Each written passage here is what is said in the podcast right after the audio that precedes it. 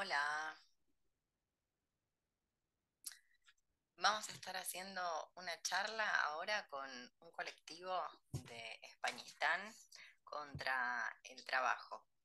Así que abajo el trabajo, me parece que se llama el colectivo. Ahora les vamos a contar más, pero te recuerdo, si estás viendo este video, acordate que este canal no monetiza, que yo soy 100% autogestiva, independiente, autónoma y haceme un aporte. Pregúntame cómo. Acá abajo te dejo más info. Gracias. Y todo eso. Vale. Creo que tenés peor internet que yo. ¿Con quién tengo el Sí. gusto de hablar? No hagas Con eso. David. David, ¿qué tal, David? Yo soy Leonor. ¿Qué tal, Leonor? Sí, te conocemos. Te hemos leído. Te hemos visto también. Bueno, vídeos. Ah, le voy a dar Y ya a gra- Yo también le puedo grabar, ¿verdad? No eh, te tengo no. que, para que te voy a Ah, hacer coanfitrión y, y ahora sí vas a poder grabar. A ver si es cierto. grabar en esta computadora. Bueno, Hay que ver cómo, cómo te trata la, la internet. Yo te acabo de hacer coanfitrión. A ver si te deja. Sí. En principio pone que está, está grabando. Perfecto. Entonces vos estás grabando, yo estoy grabando. Yo lo voy a subir a mi canal. Supongo que para, na- para Navidad, para que la gente disfrute la cena familiar. Ah, muy Bueno, bien, me parece perfecto. muy bien, genial. Tu cámara hace como un efecto así tipo eh, story de Instagram que eh, parpadea. Es muy interesante igual el efecto que hace, ya lo vas a ver. Ojalá se conserve en el video, en la grabación. De este lado es un efecto eh, más que interesante. Yo supongo que debes tener em, el monitor eh, bastante cagado, ¿puede ser? Puede ser que tenga un ordenador muy malo, eh, muy mala conexión de internet. Es que todo cuesta mucho dinero. Entonces, Bueno, al sí, final, claro. pues, Este es el, el problema del capitalismo, que todo cuesta mucho dinero. Sí, bueno, finalmente entonces hemos, voy hemos con el nudo de la cuestión. Che, oíme una cosa, ¿y vos dónde estás? Exactamente. Eh, Contémosle a la gente Madrid, de mi canal. En Madrid. sí, Ah, Madrid, mira qué tal. ¿En qué barrio? somos de, Eh, bueno, eh, o sea, yo me he criado en Vallecas, que es un barrio de Madrid, un barrio, un barrio obrero, Ujú. pero nosotros solemos estar, eh, grabar por el centro, por Latina, que es en un local anarquista, que nos ceden el espacio y nos ceden la radio, el equipo, como que como has visto, como grabemos con nuestros equipos es imposible, y nada, nos ceden los equipos y ahí grabamos el podcast que, que tenemos Les prestan y, las y cosas. prestan las cosas Sí, muy bien. el... Sí, se lo ceden a varios equipos, a varios, a varios proyectos de, de podcast que sean de la línea. Es un local anarquista, pues siempre tiene que pasar por la asamblea y si ven que, que les cuadra, pues nos dejan los La asamblea, la famosa asamblea, nunca abandonarán el vicio, qué, qué, qué falopa, eh, qué vicio ese de, de la asamblea anarquista. Está, bueno, Sí. está del horror Madrid, lo último que me enteré es que estaba del horror y más allá, por decir algo. En general, sí, en general Madrid no es un sitio afable para vivir, tiene sus bueno, cosas, ha, ha tenido mejores épocas, ha tenido mejores sí, épocas. Ahora Madrid no está es...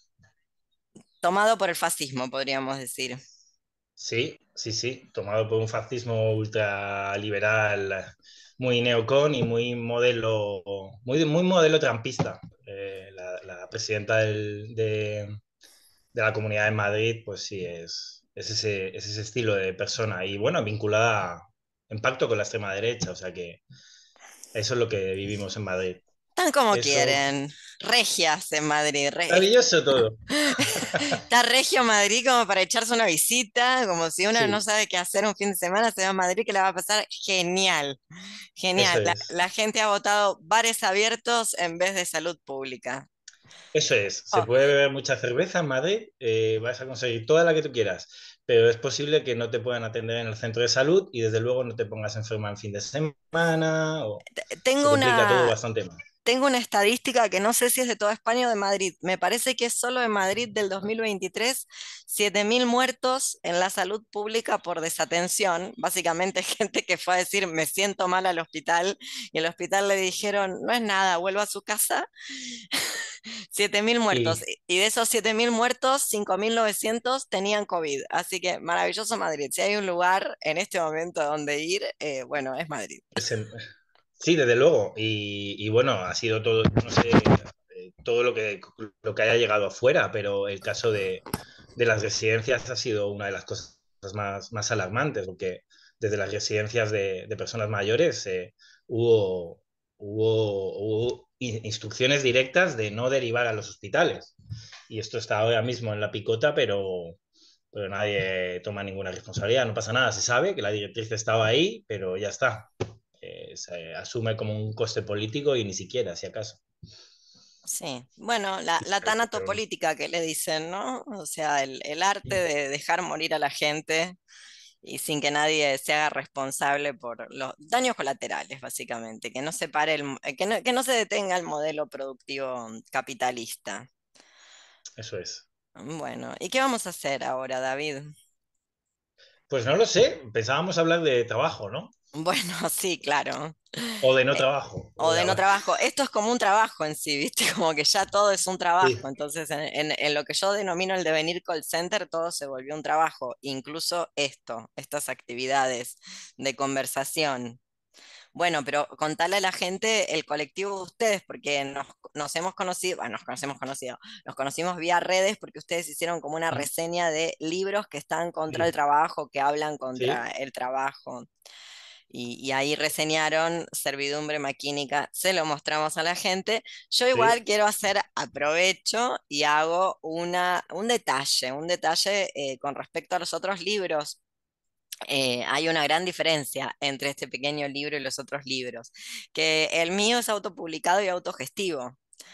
Eh, Queen Lud es, la un sello editorial de fantasía, soy yo básicamente. yo, me, yo me edito, básicamente. Forma parte de mi trabajo venderme en formato libro. Digo porque Acal, viste, es una editorial que madre del amor hermoso, Virgen Santísima. Acá no se puede comprar, acá quiero decir en Argentina, Acal es privativo, es imposible todos los ¿Ah, acá. Sí? claro, imagínate. No se puede comprar. Vos no te puedes comprar un Acal, me voy a comprar yo un libro de Acal. Vos no te podrías comprar un libro de Acal, cuesta 35, 40 euros, que me lo voy a comprar yo.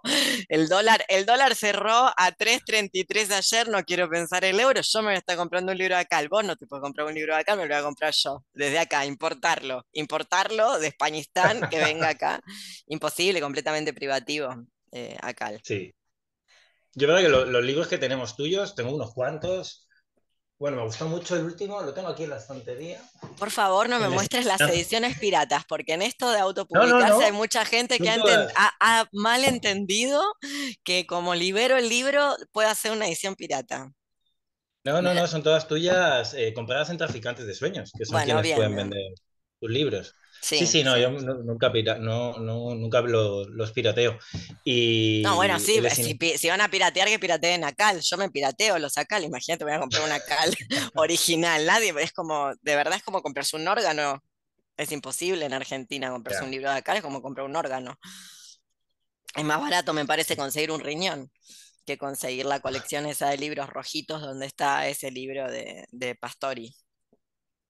Sí, el de Pastora Filigrana me parece un gran libro, no sé si, si lo habéis, eh, eh, lo, has, podido leer, pero... Lo mandé a piratear. Muy bien. Besitos, Sacal. Me disculpa. Eh, porque yo vivo en un pueblo, no vivo en, un, ya no vivo más en una ciudad, entonces ah, demora, pero lo, lo mandé a, a hacer, digámosle así. Conseguí el PDF y lo mandé a hacer porque, bueno, imposible. Imposible, imposible. Pues ese libro para nosotras fue bastante clave, porque cuando hay una frase que obviamente ya la teníamos integrada, pero que lo ponía en frase directamente nada más empezar el libro, que dice el trabajo es un chantaje, tal cual y tan evidente y tan obvio, y sin embargo eh, fue refrescante abrir el libro y encontrarse nada más abrirlo eso, ¿no? En un libro que trata realmente sobre, eh, bueno, eh, la visión del pueblo gitano en España sobre todo, que está muy arraigada, y luego todas las prácticas de, de, de, imaginación de pueblo gitano y sobre todo de explotación laboral y de cómo plantear un, un modelo que tenían de, de, trabajo propio, o sea, de supervivencia más bien, a, a, convertirlo en un trabajo para la corona, ¿no? Y mm. luego a partir de ahí todo lo que todo lo que vino. Entonces nos pareció un libro, nos parece un libro muy interesante que solamente la gente no vincule con el trabajo y está muy vinculado con el trabajo. Bueno, como casi todo, ¿no? Sí. Pero ese en concreto. Lo espero con ansias. Es, la verdad que, es un hallazgo que ustedes lo hayan recomendado. Me, interesa mucho mm, ese libro. En, general me interesa mucho la, vamos a decirle así, no sé si está bien aplicada la palabra, la cosmogonía del mundo gitano, no solamente el de España, pero eh, principalmente el mundo gitano de, España, que es el con el que más he tenido contacto, suponte, por decirlo de algún modo, pero me, me interesa mucho en general. Eh, así que bueno, eso. Así que... Sí, además en, en, España obviamente hay, hay, un gran sesgo de, hacia el pueblo gitano. O sea, yo además me he criado en un barrio donde hay mucha población gitana y, y, bueno, es, es, hay un gran racismo institucional y social y, una gran condena hacia prácticas que muchas de ellas eh, podrían ser liberadoras, pero que se han condenado obviamente desde, bueno, desde el franquismo y desde antes y desde mucho antes, pero en la actualidad eh, también, o sea, sí, no, no, ha dejado de haber, no, no, ha dejado de existir ese, ese racismo, lo cual es, es muy llamativo porque luego eh, parte del folclore turístico eh, español tiene que ver con ese mundo gitano del cual se usufructa, ¿no? Se hace un usufructo de ese folclore para el turismo, obviamente, para quien visita, pero luego dentro del país eh, se les persigue hasta el día de la fecha. Hay una persecución directa. Tal cual, bueno, de hecho... Creo que igual en todos los países, acá también, digo, en Argentina hay... hay... Yo vivía, eh, cuando vivía en Buenos Aires, vivía en el barrio gitano, en Montserrat. Montserrat es el barrio gitano, gitanos de, de Andalucía directamente migrantes y, no, se mezclan eh, con, el resto de la población. Lo bien que hacen, hay que decir, lo bien que hacen, mezclarse con los porteños argentinos, lo peor que te puede pasar.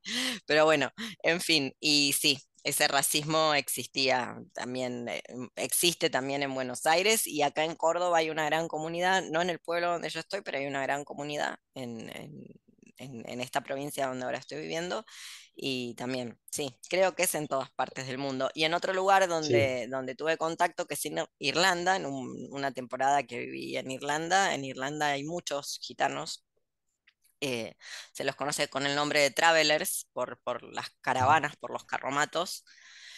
Em, y también son considerados, son denostadísimos y son como considerados como eh, lo peor para los, para los irlandeses que ya son, eh, lo sabemos, ¿no? Para el norte económico los irlandeses son, eh, fueron siempre un país productor de esclavos, eh, históricamente hablando, no obstante, dentro de Irlanda los gitanos irlandeses son como basura, son escoria para el resto de los mm. irlandeses. Así que no, no conozco un lugar a donde se los trate bien a los gitanos. No, no, de hecho, aquí en Madrid hay una, es conocido también, una, justo aquí en Madrid, en, la ciudad ciudad, hay una gran barriada que se conoce como la Cañada Real, que de hecho ahora están sin luz y, llevan meses sin luz. Em, y está totalmente apartada, o sea, está en, prácticamente en Madrid ciudad, pero está totalmente los accesos cortados, solo puedes entrar y salir por un lado eh, se derriban las casas porque se, se, plantea que hay venta de droga, entonces se tira la casa, la vivienda de las, de las familias que, que, están ahí, y haya niños, niñas, da igual, niñas, da igual, se tiran igual y se criminaliza y eso está pasando. O sea, pasa en Madrid y ahora ya te digo, no hay luz, están cortadas, así lo, así lo ha decidido la Comunidad de Madrid, esa señora, y también el ayuntamiento y, y obviamente las productoras de luz y, ahí están. Y es con ciudadanas nuestras, pero como son gitanas, pues eh, no pasa nada. Se puede estar sin luz en un barrio en Madrid, se puede estar sin carreteras, sin recogida de basuras, que no pasa nada porque al final es pueblo gitano y ellos se lo han buscado, ¿no? Claro. Totalmente. Bueno, ya hay una relación con, entre eso y el tema del trabajo. Eh, Todo. Pienso eh, lo que ocurre acá salvando las distancias, ¿no? Y tal vez me meto en un terreno, en, un, berenjenal, pero eh, acá hay como un dicho del indio vago, ¿viste? Como el indio aragán, como las poblaciones indígenas u originarias no quieren trabajar o no han querido trabajar históricamente. Por algo que después Class 3 explica muy bien, Pierre Class 3, el antropólogo, explica muy bien que tienen mecanismos de anticipación y conjura contra la acumulación originaria, contra producir más de, más de lo que se puede transportar y más es muy, muy propio de las, de las poblaciones nómades de los pueblos nómades no acumular y tener anticipación y conjura contra, contra el trabajo, básicamente. Porque del trabajo se deriva un montón de otros males como estos, ¿no? La acumulación originaria, eh, luego la, creación de un mercado, etcétera, etcétera. Pero bueno. Bueno, bien. Así, ¿y el podcast de qué es el podcast que hacen ustedes?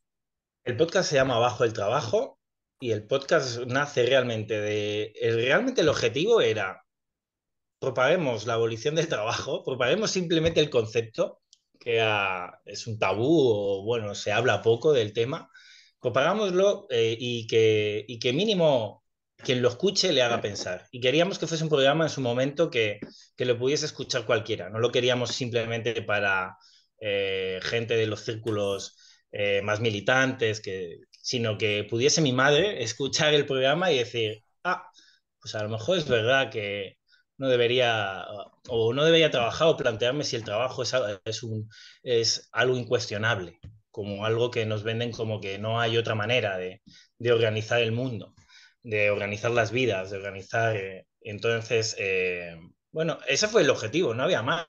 Es algo muy humilde eh, lo creamos, no tiene ningún afán de lucro más que eh, sentarnos y dialogar. Intentamos generar entrevistas eh, de personas que cuentan su experiencia en el trabajo, de las durezas y crueldades que, que, viven en el mundo laboral, de las violencias que sufren en el mundo laboral. Y intentamos que también tenga sus momentos de humor, de ironía, de comedia también, para que fuese algo que también la gente disfrute, porque si es algo muy sesudo, tristemente cuesta que llegue más. Eh, pero bueno, ese era un poco el objetivo y de momento pues eh, ahí estamos, disfrutándolo, pasándonoslo bien. Y sí que viendo que está teniendo mucha mejor acogida de lo que pensábamos, de que la gente al final dice, oye, es que ni me lo había planteado, o oye, se alegra por lo menos escuchar un podcast que hable de esto. Aunque sea solo e, es, Es, sorprendente porque el trabajo no existe en estado natural. O sea, no existe en estado salvaje, no, no existe en estado natural. Y de hecho, eh, los pueblos originarios, o, por ejemplo, las sociedades primitivas y los pueblos originarios, al decir de otro antropólogo, Marshall Salins, eh, tienen más o menos una jornada semanal de 20 horas de trabajo. por eso él habla de sociedades de la abundancia frente a la manera en la que nuestras sociedades denominan esas sociedades sin Estado. Eh, que obviamente las denominan sociedades eh, primitivas o de la subsistencia, y Salin sale con esta idea renovadora de que no, de que son sociedades de la abundancia porque la gente no necesita trabajar mucho y no hay nada que haga que la gente desee de manera natural trabajar. O sea, el trabajo es una forma impuesta previa al capitalismo, hay que decirla, pero es una forma completamente impuesta. Y obviamente con el capitalismo, ya con el capitalismo tardío ni que hablar, donde todo se ha convertido en trabajo, donde, no que a mí me den pena, ¿no? Pero donde hasta las clases más privilegiadas em, están obligadas a, a, producir todo como trabajo, se han convertido en commodities, cosa que, no sé, un faraón egipcio no se le hubiera ocurrido, ¿no? Como un faraón egipcio jamás se le hubiera planteado la idea de que tiene que trabajar. En cambio, en nuestro mundo hasta las Kardashian tienen que trabajar, hasta las Kardashian están obligadas a monetizar su existencia, cosa que no se le hubiera ocurrido nunca no sé, a un rey persa, a Jerjes, no se le hubiera ocurrido hacer cosas por el estilo, un sátrapa. Bueno, Em, la cuestión es que el trabajo no es natural. Eh, de hecho, yo siempre lo digo, me, citan, soy citada por una triste etimología que deberían consultar en el diccionario de Corominas en vez de citarme a mí, pero eh, la palabra trabajo en castellano deriva de una, de una palabra en latín que es un método de tortura para esclavos.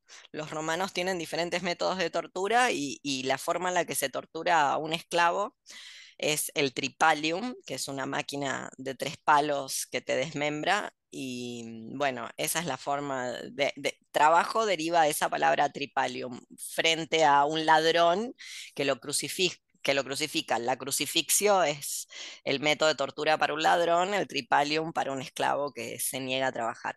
Pero es sorprendente, ¿no? Que, mm, que cada vez trabajemos más horas y que se haya perdido en aquello que se llamó lucha obrera. Eh, tiempo atrás, tiempo A, se haya perdido la idea de la abolición del trabajo, que era una idea inherente a la lucha obrera. Como era inherente a la lucha obrera, siempre la lucha obrera había estado hasta la segunda, hasta la primera mitad del siglo XX, había estado unida o más o menos ligada al elemento criminal, justamente porque sabían que parte de lo que, lo que se consideraba lucha obrera era una lucha criminal porque atentaba contra aquello más preciado, el uno de los sostenes más preciados del capitalismo, que es el trabajo. ¿no? Pensemos en los mártires de Chicago, Sacco y Vanzetti, o sea, gente que terminó muerta. Pero esa gente lo que planteaba era la reducción de la jornada laboral y la reducción de la jornada laboral es inherentemente una lucha por finalmente la abolición del trabajo. Eh, yo por eso me quería desmarcar, de, no, de las autoras, que, eh, no tengo nada en contra de ellas ni las conozco, sino de esa manera de producir, porque justamente yo me considero parte de algo, o sea, yo me considero parte de lo que se llama el cognitariado, donde también... Eh, trabajo en redes, en un devenir call center. Un devenir call center, que no es lo mismo que un call center. Yo no tengo supervisor ni tengo patrón. Pero tengo un montón de clientes que son la gente que está mirando este video del otro lado y que me rompen bien rotas las pelotas. claro, y como ya no quedan más que consumidores en el sentido etimológico de la palabra, ¿no? no, se me ocurre una palabra peor que la de consumir a alguien, ¿no? Como te consumen directamente, como si te prendieran fuego y te chamuscaran.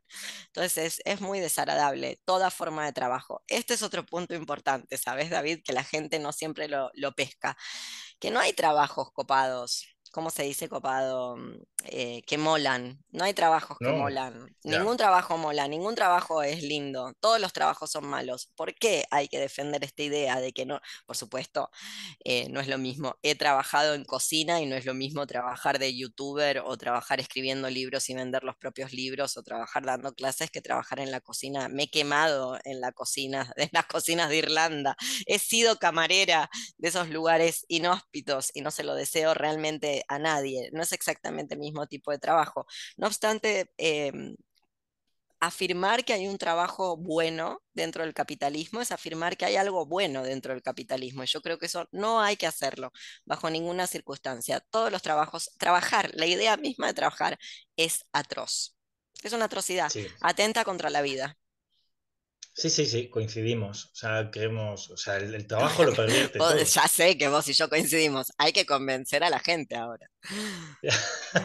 Pensá que yo vivo en el país del 70 años de peronismo, ¿no? Una de las frases de Perón, que el trabajo dignifica.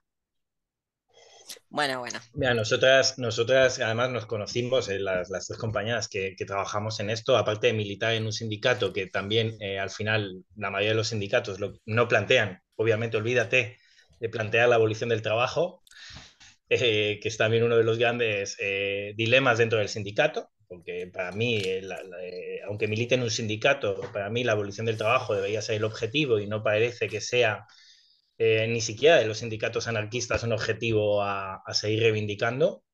Y luego nos dedicamos al mundo social, al tema ONGs y demás ahí te puedes encontrar, verás como un montón de gente te dirá que su trabajo es necesario. Es frustrante, es frustrante porque se, sienten no solo... Eh, seres de luz, se sienten seres de luz. Sino que se creen, eso es, se creen indispensables. Creen que si no estarían, el mundo sería peor. ¿Qué decirte? ¿Qué decirte de las ONGs realmente? Nada. Es Eh, muy frustrante trabajar eh, en esos espacios. Obviamente, como tú decías, y estoy de acuerdo en que hay trabajos eh, que se pueden hacer eh, más duros físicamente, pero el trabajo lo pervierte todo y de hecho este, estos espacios de ONG que encima se cubren de una patina salvadora que como encima tengas una, una mentalidad divergente de la media, se hace insufrible. Sí, o, es un tipo, es un tipo de trabajo donde se recibe muy mal la idea de destrabajar. ¿no? Una idea totalmente. acuñada por Valery Solanas en el manifiesto SCUM, le contamos a la gente que es hacer mal el trabajo. Dado que no podemos dejar de trabajar, bueno, entonces hacerlo lo peor posible. Em, y en, en trabajos, eso, los trabajos de las ONGs, la gente, bueno, siente que si hace mal su trabajo es como un pecado, ¿no? Como profanar algo. y bueno, a mí se me ocurren tantas maneras de, de sabotear el trabajo y de hacerlo mal. Por ejemplo, eh, yo voy a contar mi experiencia en mi trabajo del Devenir Call Center. Soy pésima secretaria de mí misma. Le pongo la peor de las ondas, atiendo horrible. Soy horrible tendera. Soy lo peor. Claro, porque a mí lo que me gusta es dar la clase, ¿qué te voy a engañar? A mí lo que me gusta es preparar la clase y dar la clase. Toda la parte alrededor ya la detesto. ¿Por qué debería hacerla bien? ¿Por qué debería tratarte con una sonrisa? En los call centers hay algo que se llama em, la sonrisa telefónica, que es que el, del otro lado del teléfono la gente pueda sentir que vos estás sonriendo. Bueno, jamás lo hago, o sea, me parece lo peor. Eh, hay que evitarlo, eh, porque justamente como la, la subjetividad de las personas, las personas están subjetivadas en la idea del consumo, ya no quedan más obreros, son todos consumidores, asalariados consumidores, luego esperan que les brindes un servicio, pero no, eso de los servicios es en las empresas. La gente que trabajamos fuera de- del comercio de las empresas no estamos obligadas a brindar un servicio. ¿Qué es eso de dar un servicio? Bueno, con las ONG me imagino que debe pasar algo del estilo, donde la gente no se imagina que puede hacer mal su trabajo ex profeso para sabotear o boicotear la idea de trabajo, porque no sé qué pensará, que así afecta la vida de un migrante. Entonces, es. bueno, Eso es, sí, sí, eso pasa. Y, y- y- o al contrario, incluso que te llega a un punto a que parece que eres negligente, ¿no? Que lo que buscas es casi. O sea, tienen, les sale de repente una especie de sentimiento que nada tiene que ver con un sentimiento de, de hermanamiento de clase, ¿no? Nada tiene que ver con eso, eso, no- sino eso, como con un- vos todavía crees en eso, David, por favor. Si eso no, No, no, yo no, ya está, yo no creo en eso, Si pero, eso existió, que. si eso existió, no lo hemos conocido y ya no va a volver. No, No, no, no lloremos, ya está. Eh, se está acabó. claro. Lo de la conciencia de clase y todo eso, si es deseable, mira, si ha existido y si ha sido deseable, que ninguna de esas cosas las podría, las debatiría. Mira, lo cierto es que eso ya no existe más. No existe más. Y creo que con la está pan- claro. Creo que con la pandemia del COVID eh, ha habido un punto de inflexión, porque la gente ha militado volver a la normalidad. O sea, militado como nunca, Sí, tuvo delante de sus narices la posibilidad, por supuesto, como todas las, como todos los portales que se abren, ¿no? O sea, pasar al otro lado, eh, no se hace una tortilla sin romper huevos, ya lo sabemos. No obstante, la gente ha militado volver a la normalidad, a una normalidad que ya era atroz y ahora sí. nos llevó, pero puestísimas, como ahora aceptamos, aceptamos una, una versión aún más degradada de lo que había, pudiendo haberla modificado, porque hay que decirlo, tuvimos muchas posibilidades de modificar muchas cosas. Argentina está en su peor momento con respecto a eso, quiero decírtelo. Sí, aquí eh, incluso al contrario, o sea, se- o sea, por ejemplo, en el mundo ONG se hizo hasta militancia del trabajo. Es decir, no solo se deseaba volver, sino que se trabajó más, pero no más, eh, o sea, más para responder, o sea, fue muy, fue muy bruto. Yo trabajo en una ONG muy conocida, eh, bueno, y no me importa decirlo, trabajo en Cruz Roja, y Cruz Roja sabía que estaba en, el en la cresta de la ola, así lo trasladaban los jefes. Es el momento porque ahora nos puede rendir eh, económicamente y y en cuestión de posicionamiento de marca. O sea, es esta visión ya de empresa absoluta, de nos viene bien la pandemia, porque nos permite recolocarnos en esta sensación de la urgencia y de la atención. Y muchas de las trabajadoras eh, fueron como, como, como soldadas, eh, soldados alistándose al ejército, a salvar el mundo a salvar el capitalismo. Y lo han salvado, la felicitamos, lo lograron. Lo han salvado, sí. Aplauso, medalla y beso. Lograron salvar el capitalismo, que parecía que uno no se muere más, no se muere más. Que parecía que de repente estaba herido de muerte mortal. Bueno, lo han salvado, la felicitamos. Gracias por su granito de arena en el bienestar del mundo, el capitalismo, porque volver a la normalidad ha sido eso, volver al capitalismo, hay que decirlo. Incluso apuntalado incluso mucho más eh, embellecido. Ya, ya superamos, eh, ya tenemos la práctica de tema pandemias. Y luego siento que además con esto ha generado un apuntalamiento que tiene mucho que ver con lo que decías de los call centers. O sea, ahora llegan otras muchas modalidades nuevas del trabajo. El teletrabajo se convierte en la gran panacea, trabaja desde tu casa constantemente. Eh, todas las nuevas tecnologías que tienen que ver con el, el control incluso desde casa, eh, todo, todo el tema nuevo que llega de la distancia como un espacio nuevo a, o sea, siento que con la pandemia se ha acelerado todo eso. Es, es ahora mucho, tiene incluso una patina de algo bueno teletrabajar. Como si no fuese trabajar. Es que como si el, porque tuviese un tele delante no fuese trabajo. Y es aún más trabajo. Y es un trabajo que penetra en el interior de las casas. Ya pronto, estoy seguro, ya, ya ha habido Que no se puede dejar de, hacer nunca, ¿viste? Porque por algún lado te atrapan. Por algún lado te atrapan. que ya le han dicho médicos que si pueden teletrabajar, que teletrabajen, que no tengan baja.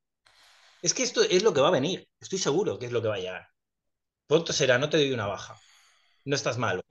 Puedes trabajar desde casa. Estás enfermo en la cama, pero puedes trabajar. Sí. Eso es lo que siento que ha pasado con, con esto un apuntalamiento de las lógicas del trabajo. No ha habido para nada un cuestionamiento, al contrario, un No, para nada. De hecho, mira, ¿sabes qué está pasando en este momento en Argentina? Yo estoy, pero mal flayándola, no te lo puedo explicar. Estoy a punto de tener un brote psicótico porque no lo puedo creer.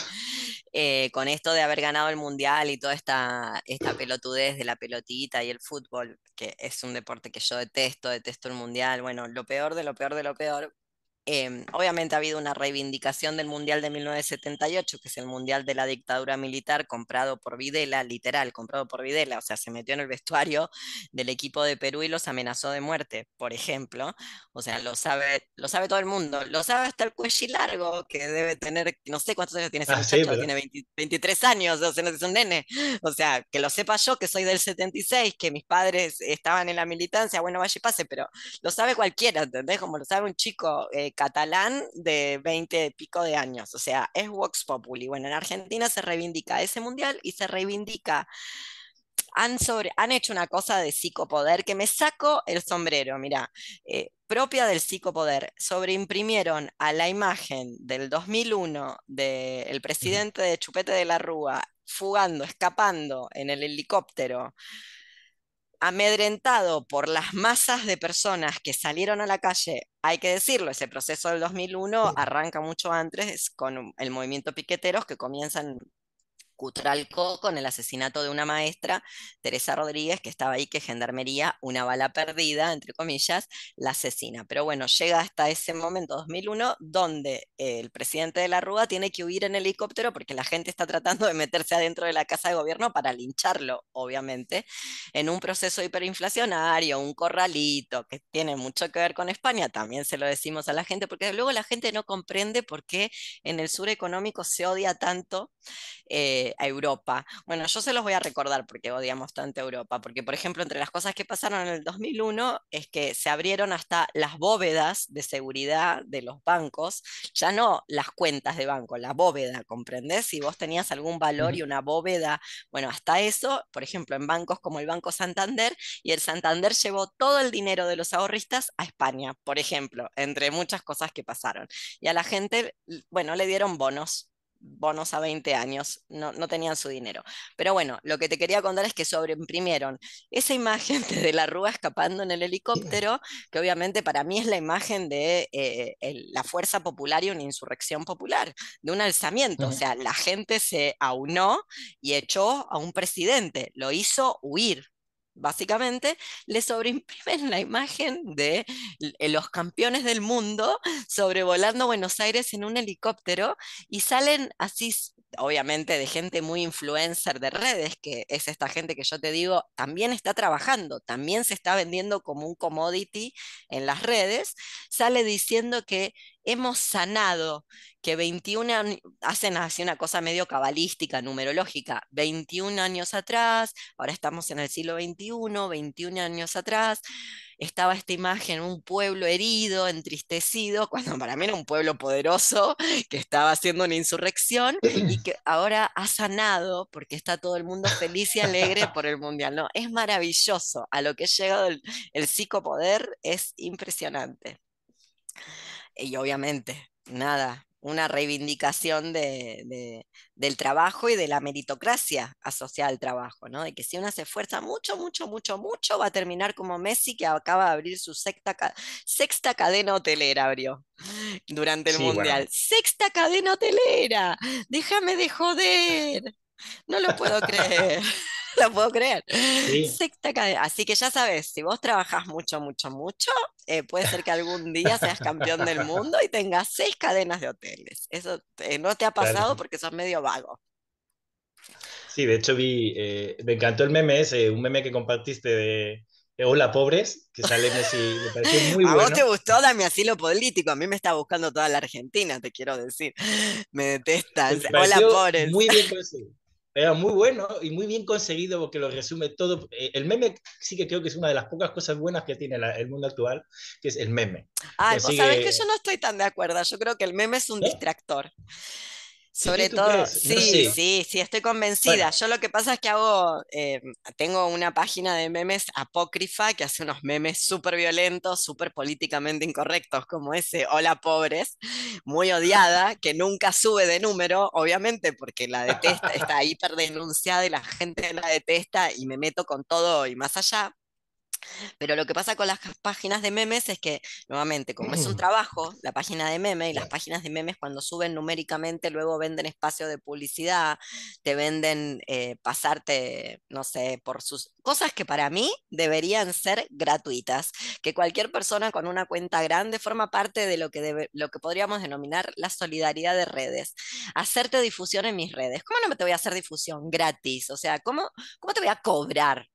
Claro, lo que pasa es que a mí las historias no me las ve nadie, pero hay gente que tiene páginas de 200.000 seguidores que le ven 200.000 personas las historias por día. Entonces esas personas venden el espacio de las historias. ¿Vos sabías eso? No, no estaba ni enterado. Claro, no, vos sos muy analógico. Yo ya estoy, yo ya devine, claro, no, yo ya devine holograma, soy inteligencia artificial. No, posta, yo ya estoy conectada a esta máquina. Como tengo un autoinmune y con la pandemia me tuve que retirar del mundo y después seguí de largo. Dije, ya está, yo no vuelvo más a eso. Primero porque la pandemia no terminó y no pienso dejarme, o sea, no sin pelear, no sin pelear. No me voy a dejar asesinar, no sin pelear digo, e-, eventualmente estoy en la lista de las personas a sacrificar por el capitalismo justamente por discapacitada. No, no, se ve, pero lo soy, me faltan partes del cuerpo y toda esa cuestión. Eh, pero son internas, entonces no se ven. Pero mm, lo cierto es que eh, las páginas de memes son de terror, porque cuando empiezan a ser seguidas por mucha gente, empiezan a, mm, ¿cómo te lo puedo decir? Empiezan a darle al público espectador lo que el público espectador quiere consumir. Claro. Sí, bueno, lo que estábamos hablando antes de, venir, eh, convertirlo en trabajo. Es que, claro, el trabajo lo va permitiendo todo. Si, si vos querés vender el espacio publicitario en tus stories, entonces no podés poner memes. O sea, imagínate que Messi en este momento es Dios, no solamente en Argentina, a nivel mundial, además de que reposiciona a la Argentina como un país bien. Es un país bien, que, los, gringos del norte económico saludan. Cuando esto es un pozo de mierda, es una fosa séptica, está lleno de glifosato, está lleno de cianuro, lo están vendiendo entero, la mega minería, puedo seguir. Eh, la provincia donde yo estoy está en crisis hídrica, está completamente deforestada, 50% de la población por abajo de la línea de la pobreza, o sea, de verdad que este es un país hiper, mega, archi pobre. No obstante, como la gente es mayormente blanca, mayormente, entre comillas, eso es lo que se ve, no es mayormente blanca, sino eso es lo que se ve visibiliza, Bueno, el Mundial los, los, los, vuelve a poner a Argentina, Argentina potencia. Finalmente volvimos a ser lo que siempre fuimos, europeos, pseudo europeos, casi europeos. Cuestiones que la gente no le gustó ese meme, te lo quiero decir. Messi es Dios en este momento. Literal. Ya imaginé. Tengo, aquí hay muchos argentinos y argentinas y, y, es verdad que es difícil aguantarles durante estos días. Qué terrible, qué terrible. Ay, por favor. He intentado no decir nada en esos grupos. Pero sí, eh, bueno, seguramente si hubiese ganado España sería lo mismo. De hecho, siempre que hay un mundial es como desear que no gane tu. Bueno, claro, mi caso es desear que no gane la selección. Yo creo que no debería existir el fútbol. Imagínate que yo soy eh, miembro de un país que utiliza históricamente el fútbol desde que yo tengo, desde que vine a este mundo, utiliza el fútbol para gestionar afectos, borrar eh, la historia, o sea, literal, el Mundial de 1978 en Argentina se juega a 300 metros del campo de concentración más grande que tuvo la Argentina, la Escuela de Mecánica de la Armada. El, estadio de River, el Monumental, está a 300 metros medido con una regla de donde estaba la Escuela de Mecánica de la Armada. Los milicos obligaron a las personas que estaban privadas de su libertad en 1978 chupadas, ese es el nombre técnico que se usa, gente desaparecida, mucha de la cual no volvió a ser aparecida. también le digo a la gente, estaba chupada, torturada, violada, o sea, las atrocidades que han hecho los militares argentinos no tienen nada que envidiarle a Auschwitz, lo digo en serio, a Mengele, no tienen nada que envidiarle a, Mengele. Bueno, fueron obligados a ver los partidos y fueron luego sacados cuando Argentina gana. Mirá el nivel de sadismo de los milicos argentinos, los sacaron a la calle, a, los festejos, porque sabían que aunque pararan a alguien en la calle, así como pararan a alguien en la calle y dijeran, estoy, estoy secuestrada, estoy desaparecida, ayúdame, sabían que la gente no iba a ayudar. Entonces lo sacaron a pasear a la calle. Está documentado, lo, cuentan gente que ha sobrevivido. Entonces yo detesto el fútbol. Además de que vengo de otra tradición eh, deportiva. Eh, vengo de la tradición deportiva donde la gente se rompe la cara. Así que detesto el fútbol. Nada. No, no. Sí, o sea, es verdad que eh, yo creo que en España obviamente se vive con fervor, pero obviamente nada comparado con lo de, lo de Argentina. Es verdad que eh, eh, bueno, tú lo estás explicando, porque de verdad que me quedaba con las ganas, quizá digo, le voy a preguntar, ¿qué, ¿qué, tiene, qué le pasa a Argentina con el fútbol? Porque es verdad que pasa en casi todos los países, pero lo de Argentina es alucinante lo que, lo que mueve y cómo la gente lo, lo vive a un nivel bueno, lo estamos viendo en los medios también, ¿no? Eh, o sea, la, cantidad de gente que hay, todo, no sé si Argentina en la calle, yo creo que no le pasa el fútbol, sino a Argentina lo que le pasa son dos cosas, como para empezar, dos o tres cosas. La primera cosa, la primera cosa que le pasa son 70 años de peronismo, casi sin eh, non-stop. Entonces, bueno, eso se lleva puesto a cualquiera. ¿No? Eh, no hay manera de sobrevivir. Pensá que el peronismo, además de haber, no sé, además de ser etnocida, ejemplo, Perón exterminó o intentó exterminar a un pueblo originario llamado Pigalá, por ejemplo. Ha hecho de Borges, te puede gustar o no Borges, la verdad es que Borges es un genio, como... Eh, no, no, hay duda de que Borges es un genio, lo convirtió en inspector de aves de corral. Bueno, Perón era un milico, puedo seguir, infinitas cosas que ha hecho el peronismo, 70 años de eso. Luego, como te estoy diciendo, 50% de la población bajo la línea de la pobreza. Si no comes bien, no hay manera de que pienses bien. Sin proteínas no hay sinapsis neuronal. Bueno, 50% de la población de este país no logra alimentarse como corresponde, porque está por abajo de la línea de la pobreza. Todas esas imágenes que yo he subido y que probablemente has visto que, que, para mí es la gente eh, haciéndose asesinar por nada, porque realmente yo no había visto nunca nada así. Eh, como gente yendo a matarse, literal, subiéndose a lugares para luego tirarse. No se están, eh, a nivel gobierno no se están haciendo cargo de la cantidad de muertos. En diarios del exterior sale como la dictadura. Viste, como hay por lo menos tres o cuatro muertos eh, el gobierno acusa solo uno, por ejemplo, más todo lo que hay alrededor, no sé, un femicida de por acá, de un pueblo que se llama Sal si puedes. Eh, yo tengo un amigo que vive ahí en Sal si puedes, un femicida que esperó a que Argentina se debe haber hecho a sí mismo una promesa, ¿no? Como Argentina gana el mundial y voy y la mato, y efectivamente fue y la mató. Argentina ganó el mundial y la fue a buscar y la mató a su ex eh, pareja.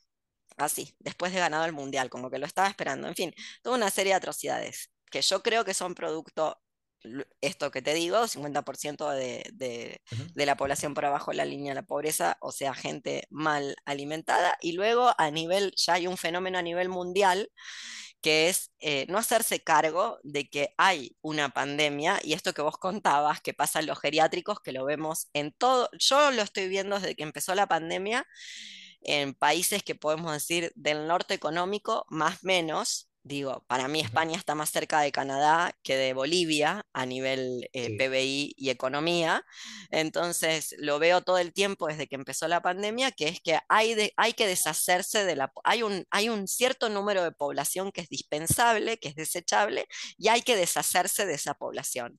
Y la manera de deshacerse de esa población no es tirarle una bomba, sino hacer que parezca un accidente. Se murió de vieja y en realidad lo que se está muriendo es de, desatención. Por eso decía lo de España, que yo quedé, lo de Madrid, que yo quedé de cara, lacia, cuando lo vi, quedé impactada, porque que 7.000 personas vayan a pedir auxilio a la salud pública, los atiende un médico en la guardia, le diga, usted no tiene nada, David, vaya a su casa, tómese un ibuprofeno y un tecito nada, no tiene nada. Y que después te caes muriendo porque en realidad estabas teniendo, no sé, un infarto de, miocardio o estabas teniendo una ACV o estabas, qué sé yo, estabas con una sepsis general, te estaba pasando algo, por eso fuiste. Y que de esa población, de esos 7000 muertos por desatención, 5.900 tengan COVID, bueno, es mucho. Me parece que eso habla de un exterminio. Y la gente sigue yendo a los bares bueno, eso tiene un precio. Vivir en esa esquizogenia donde por un lado, yo ya lo, entre comillas, lo viví, porque yo soy del 76, no viví la dictadura militar más que el último coletazo. Ingresé a la escuela en el 82, donde todavía estaban los milicos en, el poder. Entonces, esa esquizogenia donde por un lado fingís que está todo bien, que es la vida normal, que Argentina sale campeón, y por el otro lado, la gente está muriendo de hambre, está muriendo de sequía, está muriendo de sed. El otro día vi una imagen, por ejemplo, en Argentina de Gendarmería Nacional, los milicos. Pensé que era Perú, literal. Pensé, ¿esto es Perú, esta imagen? No, era Argentina. Los milicos acompañando a una empresa de mega minería en Andalagá, Catamarca, para que entraran con las máquinas, porque el pueblo de Andalagá no está de acuerdo con la megaminería, están todos procesados, están todos, bueno, están todos perseguidos por las fuerzas policiales y las fuerzas, por el aparato represivo del Estado. Entonces, fingir que en Andalagá no está pasando lo que está pasando y que viva Messi y el Mundial produce estos efectos, una psicosis colectiva. No es la primera vez que pasa. Ya pasó la última dictadura militar, no sé, en Alemania debe haber pasado, por ejemplo. En Europa toda debe haber pasado. Pasa todo el tiempo, no es nuevo. Ahora, como vos decís, se profundizó y se exacerbó. Y estas pequeñas boludeces como la que queremos hablar vos y yo de que el trabajo es una mierda, queda al fondo, como ya, ya no se puede ni dar esa discusión, porque la gente está... No, no, no existe. no existe. No. Y no si estamos por la lucha de la estamos por la lucha descarnada de la supervivencia. Donde yo vivo, si regas las plantas te multan, literal. Y yo me pregunto, te juro, te multan, eh, por supuesto, las piscinas de los hoteles y, de los individuos, de los individuos que no saben cómo refrescarse si no tienen una piscina, aunque sea de lona, a tope, obviamente, a tope. Y yo me pregunto, si no riego los árboles, ¿cómo va a bajar la temperatura? La única manera que tengo de que la temperatura baje es que no se mueran los tres, cuatro árboles que planté. Bueno, no hay agua, literal, no hay agua. En la provincia donde yo vivo no hay agua, pero viva Messi y Argentina campeón. Eso tiene un precio. Esa esquizogenia tiene un precio. Eh, es como Walking Dead. Por eso luego la gente hace, hace, bueno, hace esos rituales que son, para mí son como rituales, ¿viste? Eh, donde se sacrifica, se sacrifica por sus ídolos, porque son, lo que yo vi el otro día, las imágenes del festejo, son sacrificios humanos, pero no sacrificios humanos de los buenos, No, no, no, no, no, gente sacrificándose por futbolistas para tocar al ídolo, los ídolos tirando dinero, uno tiraba euros desde... Sí, lo Por eso el hola pobres. Sí, tirando euros, tirando euros desde, desde la caravana. Y, y, una persona, ¿no? Ponía gracias, o sea, daba las gracias porque había recibido 50, o sea, había como una especie como ya casi de... El libro de Acal, se pudo comprar el libro de Acal. sin el shipping, ¿eh? 50 euros sin el shipping. El shipping aparte. Se pudo comprar el libro acá. Nada, qué mierda. No, no, si esto ya es el fin del mundo. Mientras tanto, mientras tanto, tenemos que decirlo, una mujer presidenta, la segunda dictadora que tenemos en Latinoamérica en estos últimos años, en Perú, acaba de eliminar, la última vez que vi el conteo eran 25 personas. Eh, y la señora sale a decir que en realidad lo que molesta, eh, por supuesto con un proceso democrático, hay que decirlo nuevamente, ¿no? No es que eso fue un golpe de Estado, esa señora llegó ahí democráticamente. Y diciendo que en realidad lo que le molesta a Perú es que haya una mujer en la presidencia. No, señora, lo que molesta es que usted sacó el ejército y que está matando mayormente en, en las zonas indígenas, o sea, en las zonas indias se está matando indios jóvenes nada que ver con Palestina. Cualquier coincidencia es pura coincidencia, cualquier semejanza es pura coincidencia, como es copiado, es calcado el modelo. Ah, no te lo conté, esto lo tengo que contar, porque como no tengo con quién hablar, vivo encerrada, le hablo a los animales y a las plantas y a mis estudiantes, ¿Qué pasó durante el Mundial? Argentina firma, un, bueno, cinco provincias de la Argentina, que son las cinco provincias que están con problemas con la megaminería.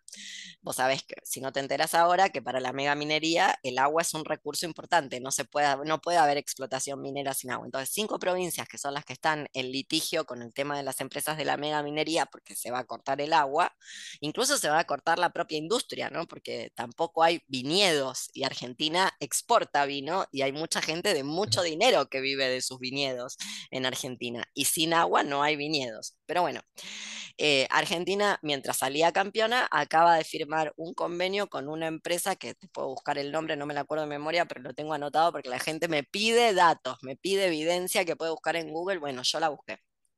Eh, firmó, cinco provincias firmaron un acuerdo para que una empresa israelí, la misma que maneja el agua en Palestina y deja a Palestina sin agua, maneje el agua en, esas cinco provincias, que son las cinco provincias de la megaminería. Eso estaba pasando mientras Argentina sale campeón. Bueno, ¿qué decirte? Odio el fútbol. Perfecto, cuadratura del círculo. Y, entiendo que, claro, ha venido genial que gane Argentina, además. Le ha venido genial a Europa. Eso es lo que la gente no ve. Le ha venido genial a Europa que la empresa que está explotando la plataforma submarina en Mar del Plata es Noruega. Y la gente dijo, ay, ya se fue el barquito, porque son imbéciles, no comieron bien. Lo digo en serio, son tarados, literalmente. Odienme, no me importa. Lo voy a decir así, voy a hablar en plata. Son tarados. Las plataformas submarinas no son barcos, son una plataforma. Entonces el barco de la empresa noruega se habrá ido, pero dejó la plataforma. La plataforma se queda. Exacto. Entonces ahí está la plataforma. ¿A quién le vino re bien que gana Argentina? A Europa le vino re bien que gana Argentina. Le vino genial, porque Israel es parte de Europa, vamos, eso es el norte económico. Obvio. Es la, es la embajada de, Europa. Es la embajada de Europa, es la embajada de la OTAN y de Estados Unidos en Medio Oriente. Y de paso hizo una lavadita de cara de entre, dividió las aguas, ¿viste? Musulmanos, musulmanes buenos versus musulmanos malos. En Qatar parece que son buenos. Sí. En Irán no tanto, obviamente, en Irán no voy a defender al presidente de Irán, no voy a defender a ningún presidente a esta altura, ¿no? A ninguna altura, no voy a defender ningún presidente, pero luego pensar que el presidente de Irán es peor que la presidenta de Perú o peor que el presidente argentino o el de España, bueno, en fin, el rey ese, el rey de España, el rey presidente de la dinastía Bourbon. La corona, sí, sí, eh, ahí están, ahí siguen. Ellos tampoco trabajan. Ellos, mira, son de los, bueno, son de los pocos que seguramente puedan decir que de verdad no, no tienen que trabajar, simplemente tienen que ser. Yo sabés con qué fenómeno europeo estoy anonadada últimamente eh, con estos eh, riquillos europeos, tipo la, la heredera de BASF, la empresa que hacía, cuando yo era chica hacía disquets, pero hay que contarle a la gente que esa empresa lo que creó es el gas naranja que se tiró en Vietnam. A eso se dedicaba la empresa esa alemana. Que ahora son como ricos buenos, que quieren pagar más impuestos, que quieren tener... Eh, no entendieron nada, ¿verdad? Esa gente como no entendió nada. No, lo que tienen que hacer es... eh, no, pero estos son mejores que Billy Gates, porque ya son ah. como, el otro día veía como una chiquita, una chiquita heredera de esto, de BASF, los creadores del gas eh, naranja, que, que, lo que quería, de la gente naranja, lo que quería era como pagar más impuestos, solo tener una pequeña parte de su herencia. Mira, como hay dos caminos, o la cedes entera y te desclasás, te desclasás bien desclasada, te vas, te venís a donde estamos nosotras y te pones, te conseguís un oficio honesto y te pones a trabajar en él, o financias una revolución, que eso es lo que se hace con los millones de dólares que tenés. Vas y le compras em, las armas con las que sabotean a las forestales a la, coordinadora, la coordinadora Arauco Mayeco en el Gualmapu. Eso es lo que se hace con la plata, no pagarle más impuestos a Alemania. Y esa gente se autopercibe como buena y dice, yo no he trabajado nunca en mi vida. Bueno, nena, qué sé yo. No, por eso te digo, o te desclasás y te conseguís un oficio, hacete zapatera, no tengo idea. Convertite, no sé, buscate un oficio decente. Y si no, hacé lo que hay que hacer con el dinero. Repartilo, repartilo en serio. No, quiere, pagar más impuestos. Pero es que no se autopercibe, es que encima le, la perciben como algo, como algo bueno. Aquí pasa todo el rato. Nosotros es verdad que nos metemos mucho con el personaje este de, Amancio Ortega, que es el dueño de las cadenas Inditex de ropa, que, bueno, pues que están por todo el mundo. Ahí fabrican en Bangladesh, en, todo el mundo entero. Y el tipo de vez en cuando regala máquinas de, para, la, para la sanidad pública. De vez en cuando regala alguna máquina, mete dinero y la gente lo, aplaude, lo valora. O sea, este tipo se ha llevado todas las fábricas, dejó a Galicia sin las fábricas de, que trabajaban ahí, las, personas ahí de, costureras y demás. Se las llevó a países de, tipo Bangladesh, eh, India, etcétera. Y el tipo de vez en cuando tiene la buena voluntad, entre comillas, de coger una, una máquina de su bolsillo, la echa en un hospital y la gente considera que es un tipo que es un filántropo y que lo aplauden y cuidado con criticarle, que es igual de amado que puede ser Messi. O sea, es una figura de estas que, el sistema y que la gente aplaude y que consideran que es un gran emprendedor que hace mucho por su país. Pero que claro, que es un hombre que se ha hecho a sí mismo. encima, ¿no? ¿Cómo, vas a criticar eso? Bueno, estamos nadando en la mierda, como vemos.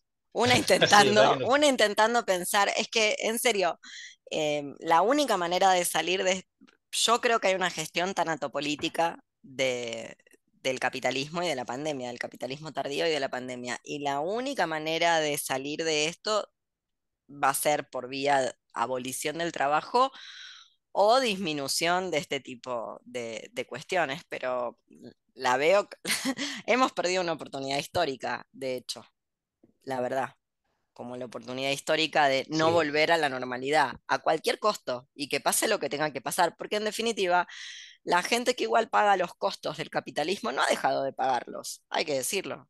O, por el contrario, se ha grabado esto que decías de ese barrio que contabas en Madrid. Ese barrio probablemente durante la primera parte de la pandemia la pasó fatal, pero ahora que la están pasando bien, no, no la están pasando bien. O la gente que duerme en la calle la gente que está en situación de calle o habitantes de la calle, bueno, esa gente sigue estando en la calle. O sea, es verdad que no iban a tener dónde, dónde estar, pero mm, de todas maneras siguen estando ahí se me ocurren tantas cosas que se podrían haber hecho. Se podrían haber tomado los hoteles, se podría haber destruido y abolido el turismo, por ejemplo, que es un mal a esta altura, productor de contaminación y de tantas catástrofes, abolir el turismo de cuajo y tomar los hoteles y meter a toda la gente que estaba en situación de calle en un hotel de cinco estrellas que viva ahí. Maravillosamente. Se podría haber hecho. No se hizo. Y no, tiene vistas de que, de que se vaya a hacer. No, olvídate. yo creo que en esto sí que hay un autor que, plantea, ¿no? Hablan del colapso, que está como muy de moda, pero que, es un tipo que se llama Carlos Taibo, que es un, anarquista. Pero me parece que es interesante su planteamiento. Él plantea que el, colapso está, hace tiempo que llegó y hay sitios que ya lo están viviendo de hace tiempo ya. Eh, la, cuestión ya no es salvarse del colapso, la cuestión es si el colapso desparrama todo y lo, y lo destruye todo o se consigue mínimo un pequeño, pequeños espacios donde alguien pueda eh, salvarse. Eh, plantea un poco un escenario como hmm. pasó con la guerra civil en España, o sea, porque hubo un pequeño reducto anarquista en el 36 en, en, Cataluña y duró lo que duró y ahí se pudo hacer lo que se hizo en ese espacio y en ese momento en una situación de, de guerra, si no, tampoco. Entonces, eh, pinta un poco por ahí, o sea, pinta que, que, la única manera, o por lo menos en esto yo también, eh, yo soy pesimista, quiero decir, creo que la única manera será que en, el momento en que llegue el Walking Dead completo, eh, haya pequeños espacios donde haya gente que vea que no queda otra que, que autoorganizarse y, cooperar y, y, sean pequeñas comunidades las que lo hagan, en la medida en que les dejen. Es lo que creo. Creo que también hay una, mm, una lucha por las subjetividades, ¿viste? Yo hace rato que creo que estoy haciendo, ¿cómo decirte? Dejando testimonio, dado que tengo tantos números de la rifa del exterminio, pensá que eh, yo me tengo que inyectar cada ocho semanas con una medicación que es importada, así que a saber cuándo, cuando se termina, ¿no? Cuando me dicen, bueno, bueno, esta medicación no llega más y cómo pasa con la tanatopolítica, me pasarán a una eh, menos buena, me pasarán a una eh, más barata, por decirlo de algún modo, que funciona peor, así hasta que me muera. Eh, como, como suelen hacer con los enfermos crónicos y, las autoinmunes, etc. Entonces hace rato que estoy pensando que lo, lo que hago, que me dedico a dejar testimonio un poco porque mm, pensando en eso que decías del 36 y de Cataluña, em, mi abuelo peleó en esa guerra.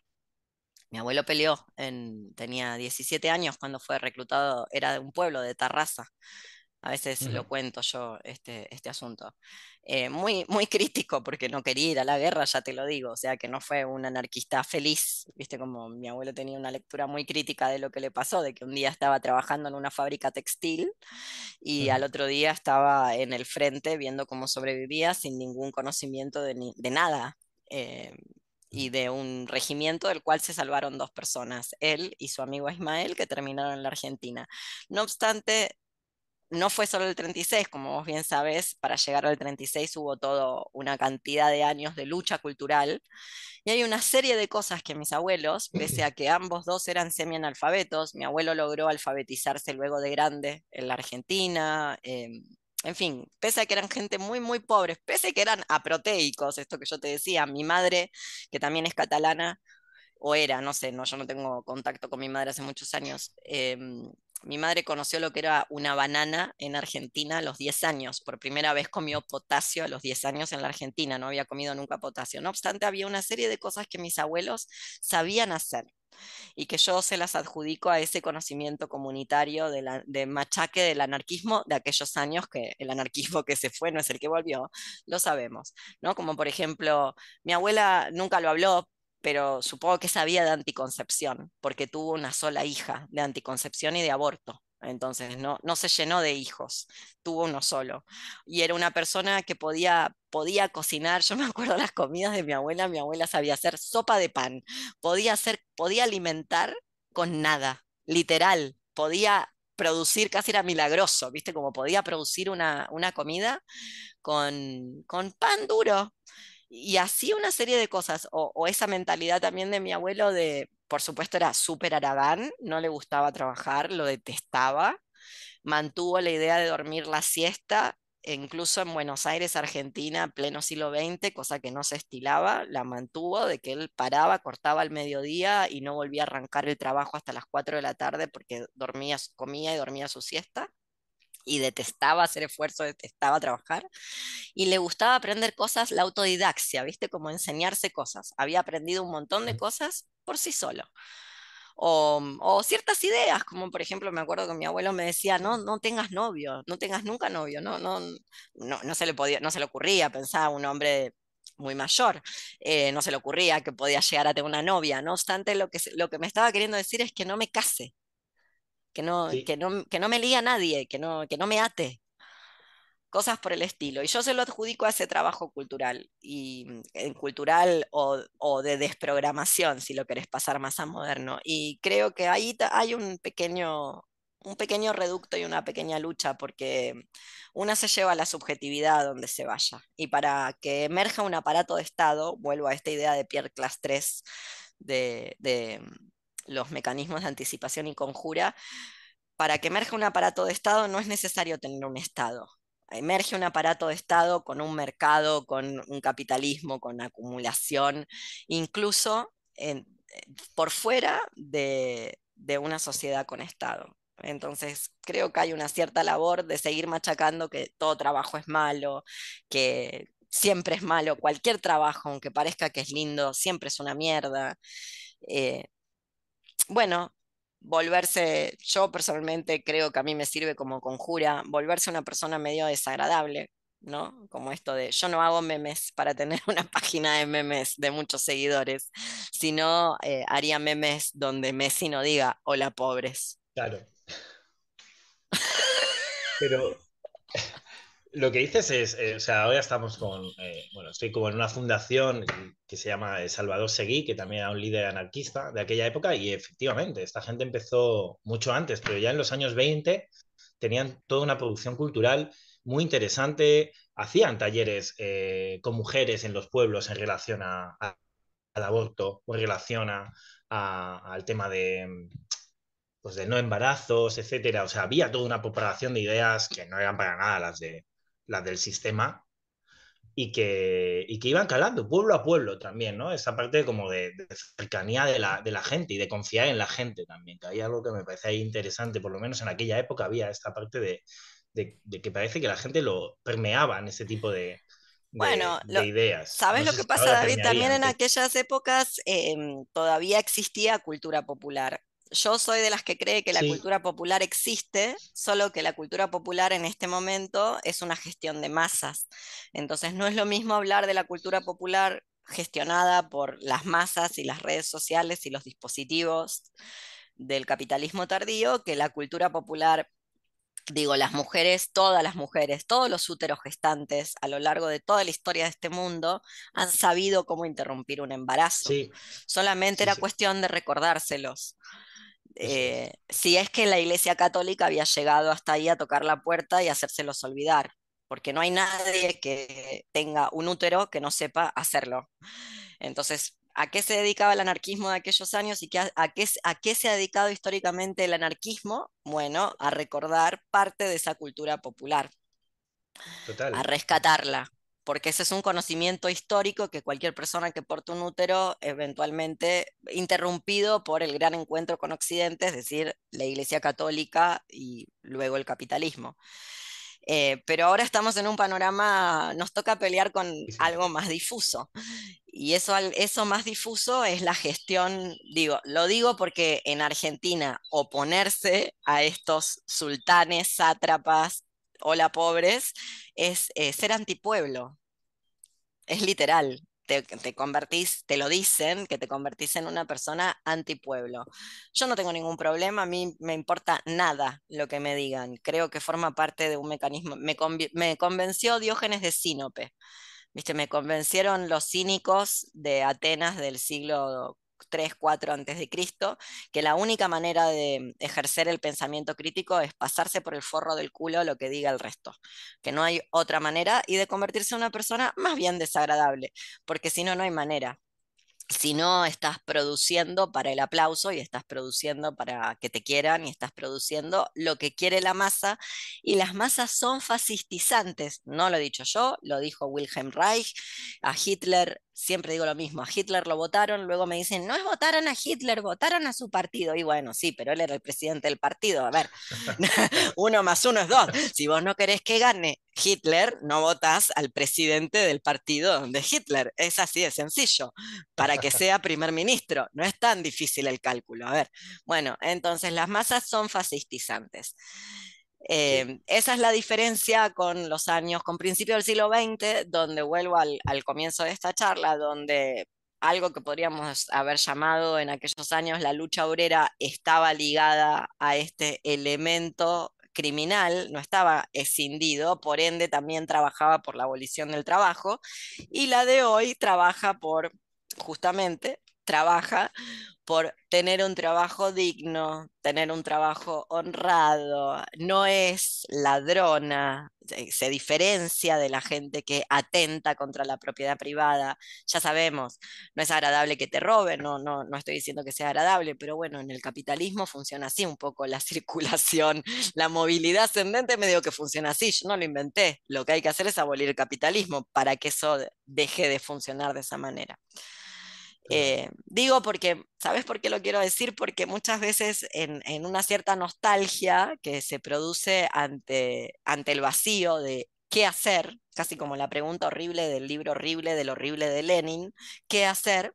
La gente quiere replicar modelos que no son iguales, porque ahora cualquier cerebro, cualquier vida está completamente permeada por imágenes de redes sociales, o sea, una semiosis de género y una semiosis humana permanente, de la cual a veces es imposible sustraerse, literalmente imposible sustraerse, justamente por el trabajo. Lo digo porque el señor este que se doctoró en Princeton, Princeton de Burgos, que presentó hace poquito su libro de viajes de turismo ahí en Traficantes de Sueños, este señor preciado, en medio de una pandemia, nadie con barbijo, porque él debe ser inmortal, etcétera, etcétera, propone que hay que hacer un deplatform, que salirse de las plataformas. Claro, después le dice al otro tarado, al más rubio de los blancos, de los heterosis, no a un compañero trans, sino al más heterosis de los blanquitos de ojos claros que hay en Hispanistán. Le dice que presente su libro que se llama Disforia Mundi y él le sube el video y tiene 30.000 reproducciones. Bueno, viejí, así cualquiera. o sea, las personas discas que solo vivimos a través de la pantalla tenemos que salirnos de las redes sociales porque vos no tenés redes sociales, porque después tenés un mulo que hace gratis ese trabajo. A ver, ¿Entendí bien? Entonces, por eso lo digo, no hay manera de salirse, no hay una fuera de los dispositivos, como cree mucha gente, no solamente preciado, preciado porque me cae muy antipático, porque ya me parece que está pasado en Gucci y neocolonial, pero también es el mismo error de Julien Coupat, del Comité Invisible, de creer que es tan sencillo como negarse a los dispositivos de las redes sociales. Bueno, hay que avisarle a esa gente que las redes sociales o los dispositivos móviles eh, le miden el azúcar a veces a los insulino dependientes o les recuerda la medicación o le leen libros a las personas no videntes. Lo digo porque yo no, soy una, yo no soy una primitivista, por eso lo digo. No, pero abandonar, está claro, abandonar las redes sociales y abandonar ahora los, eh, dispositivos tecnológicos es un privilegio que lo pueden hacer quien, quien tenga esa posibilidad. Quien tenga un community manager. quien tenga un community manager. Y además que... el otro día lo, hablábamos el otro día, hago el símil, aunque eh, hay cierta distancia con el símil, pero lo hago porque hablábamos de, de prescindir del coche, ¿no? Y estas, eh, eh, el coche contamina mucho, etcétera, etcétera. ¿no? Yo hablo por, hablaba que mi padre eh, tiene discapacidad, mi padre tuvo la polio de, pequeño y siempre ha andado en muletas y ahora cada vez es más mayor, pues cada vez está más deteriorado. Se está descaderando, ¿verdad? Efectivamente. Claro. ¿Qué es lo que pasa con la polio? Eso es. Y, mi padre necesita el coche. Claro que Primero sí. Primero porque no, no, hay transporte público, no, existe, es una falacia. Existe un transporte para, para, las personas bípedas, de algún modo, pero, pero no existe un transporte público real que te acerque a tu casa y que te lleve a la puerta de tu casa. Eso no existe, existe el coche. Entonces, eh, cuando se plantean estas políticas de cero coches o de dificultar el acceso del coche a muchos sitios, lo que la gente no se da cuenta es que muchas veces estás dificultando el acceso del coche de personas que tienen esa movilidad que no puede acceder de otra manera. Perfecto, lo que decías tú, estoy de acuerdo. Plantea otro modelo, plantea otro cambio de sistema, plantea otra forma, pero mientras tanto tú Sí, no coches comunitarios, restricción del automóvil para las personas que no tienen discapacidades o que no son diversas funcionalmente, o sea, Los aviones, que nadie más pueda hacer turismo y que Kylie Jenner y las Kardashian no puedan tomarse un avión que se toman un jet privado por 15 minutos porque les da fobia viajar en coche, porque no quieren ni que maneje el chofer, si tienen hasta chofer, en vez de que tu padre se quede sin coche, sí. Vos sabés que yo no sé manejar, no aprendí nunca porque también muy, anti, muy anticoche, muy anticoche, que no, que no, que no voy a aprender, que no voy a aprender, y además viví prácticamente toda mi vida en Buenos Aires y Buenos Aires, pese a todo, tiene un red de transporte público más o menos funciona. Hasta el día de la fecha podemos decir que funciona. Y tomarse un taxi, además de que mucha bicicleta, viste como todos los que somos medio anarcos o hemos sido medio anarcos, mucha bicicleta, mucha bicicleta, bla, bla, bla. Y ahora que vivo en el pueblo y que nadie usa barbijo, porque Argentina potencia neoliberal, entonces nadie usa barbijo en ningún lugar, ni en el hospital. De hecho, el otro día me dieron la sexta dosis de a saber qué vacuna, ya soy un experimento genético en cualquier momento me sale un tercer ojo y ni la enfermera tenía vacuna, eh, tenía barbijo, o sea, que mascarilla, le dicen ustedes. Me quedé sorprendida porque eso me parece como que hasta podría entrar una, una bacteria intrahospitalaria, ¿no? Como bueno, en fin, nadie usa barbijo. Y no sabes qué arrepentida que estoy en este momento de poder andar en la bicicleta, de saber cosas de bicicleta, ¿no? De poder cambiarle la cadena, poder, poder arreglar mi bicicleta, autogestión y no saber manejar un coche. Me quiero matar. Es como, realmente digo, si algo yo necesitaba en este momento era saber manejar un coche. a mí me tenía que agarrar el fin del mundo sabiendo manejar un coche. No, que soy una inepta que no sabe manejar un coche, que no sé, sabe hacer sabe autodefensa, pero no sabe manejar un coche. Una bruta, no sé manejar un coche. Estoy súper arrepentida porque me ahorraría problemas y dinero. No te puedo explicar lo que me cuesta ir a hacerme atender a Buenos Aires, porque además mi servicio médico no atiende más en esta provincia. En pandemia lo cambió, no le avisó a nadie. Es privado, obvio. Imagínate que si no ya estaba muerta. No, no, no te puedo explicar el dinero que gasto.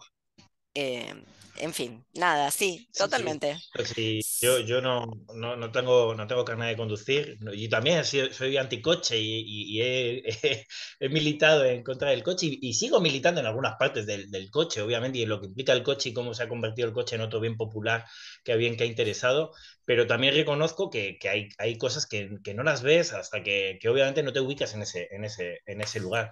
hasta que tenés una pierna más corta que la otra, como tu papá. Claro, o por ejemplo, cuando volviendo un poco a lo que te decía al principio de, la Cañada Real, del poblado gitano, que está totalmente capado y que el transporte público está a 7 kilómetros de la primera casa, a 6 kilómetros de la primera casa, o tienes coche o no te mueves de ahí. Entonces, ¿qué pasa? Que muchos, de hecho, hay muchos chavales que no, que no van al colegio, pero quieren aprender a leer para sacarse el carnet de conducir. Porque el carnet de conducir ahí es útil, sirve como bien decías, eh, bueno, me, resulta útil aprenderlo porque tiene una utilidad clara. Eh, pues imagino que como aprender a cazar o aprender a pescar, eh, claro, aquí en Madrid no me sirve a cazar, pero seguramente el día de, del Walking Dead sea bueno saber conducir y saber cazar. Sí, totalmente. Pero bueno, ya ves, sabemos muchas cosas inútiles y ninguna de las que había que saber para llegar a esta instancia. Pero bueno. Bueno, ¿qué más, David? Pues es verdad que hemos dejado el trabajo de lado. No, bueno, no, no, también hemos hablado del trabajo, también hemos hablado del trabajo. ¿Vos tenías alguna pregunta relacionada al trabajo? ¿Habías traído preguntas? No, porque no, no, no me lo tomé como, no nos lo tomamos como una entrevista o como un tal, sino como un encuentro contigo para charlar ah, bueno. sobre, Bien, listo, está bien. Sí. Sí, claro. Pero, no, bueno, es que por preguntas de trabajo tendría miles, pero eh, eh, desde, bueno, hablábamos, eh, por ejemplo, mira, te voy a plantear un, dilema que, a veces nos, supone a nosotros, ¿no? A ver. Nosotros, claro, se generan estos dilemas dentro de los movimientos anarquistas, me, atrevo a lanzar una cuestión que muchas veces son, es, nosotros nos consideramos abolicionistas, abolicionistas del trabajo. Sí. Y entonces se nos genera el conflicto muchas veces eh, entre nosotras, porque también tenemos posturas distintas en el, en el, punto de la, de la prostitución. ¿no? Sí. Porque claro, el abolicionismo dentro de la prostitución tiene una postura que significa también otras cosas. Sí. Claro, yo me considero que, que cualquier trabajo, me da igual que sea prostitución o cualquier otro trabajo, me posiciono a favor de la abolición del trabajo, que no debería existir. Eh, pero se generan estas disonancias a veces en ciertos espacios y me parece un tema interesante mínimo reflexionar, porque cuando eres abolicionista no es que sea abolicionista de la prostitución, soy abolicionista del mundo laboral, del trabajo, de las de, que un sistema te obligue mínimo a, hacer, a desempeñar cualquier cosa que tengas que hacer fuera de tu voluntad para tener que vivir. Bueno, yo no soy abolicionista, como es de público conocimiento, yo no soy abolicionista, no solamente no soy abolicionista, sino que em, he hecho dinero trabajando de, con el trabajo sexual. Me ha ido, eh, alguna vez me ha ido bien con él. Entonces, primero hay que separarlo. ¿A qué nos estamos refiriendo? ¿no? A la trabajadora sexual de calle eh, que está haciendo la calle sin papeles en el Raval, eh, perseguida por, eh, por migrante racializada, o estamos hablando de alguien que vende contenido en OnlyFans. ¿De qué estamos hablando cuando hablamos de trabajo sexual? Yo no estoy a favor del modelo de regulación. De, hecho, cada día se les cae, se les nota más hacia dónde van ese modelo de, regulación, eh, lo que están procurando y lo que están buscando. También creo, para lo malo y lo bueno que eso tenga, que hay como un derecho a autodeterminarse, por lo cual la gente que está en ese trabajo es la que tiene que finalmente opinar y decidir. Es como si yo me metiera, no sé, con el gremio de panaderos, no sé, o con el gremio de, la gente de la construcción cuando yo no puedo, no sé nada de albañilería. Pero no es algo con lo que esté a priori en contra. Y te explico por qué. Porque es uno de los pocos oficios donde una persona feminizada, ya sea a la fuerza o voluntariamente, puede hacer más plata que en cualquier otro lugar, por la mitad del tiempo y donde muchas veces hay una oportunidad de algo más, pese a lo que cree la gente. Y luego, porque, y esto te lo digo como profesora de filosofía que vende sus propios libros que se autopublica y que puede comparar con una experiencia como eh, Dominatrix. Eh, la gente suele ser más grosera conmigo como profesora de lo que ha sido nunca nadie que comprara un servicio sexual mío pero muchísimo más grosera, infinitamente más grosera. El nivel de grosería, eh, justamente porque no me leen como una trabajadora. Entonces, no sé cómo que me leen. Primero, muchas veces leen que yo tengo una secretaria, cuando de eso se trata la autogestión. Lo hago todo yo. A veces comparto, tengo agenciamientos, pero no tercerizo. A ver, sí, no sé maquetar, todavía, en cualquier momento, pero si todo sigue así voy a aprender hasta maquetar, porque medio que me tiene todo harta. No obstante, eh, lo hago todo yo.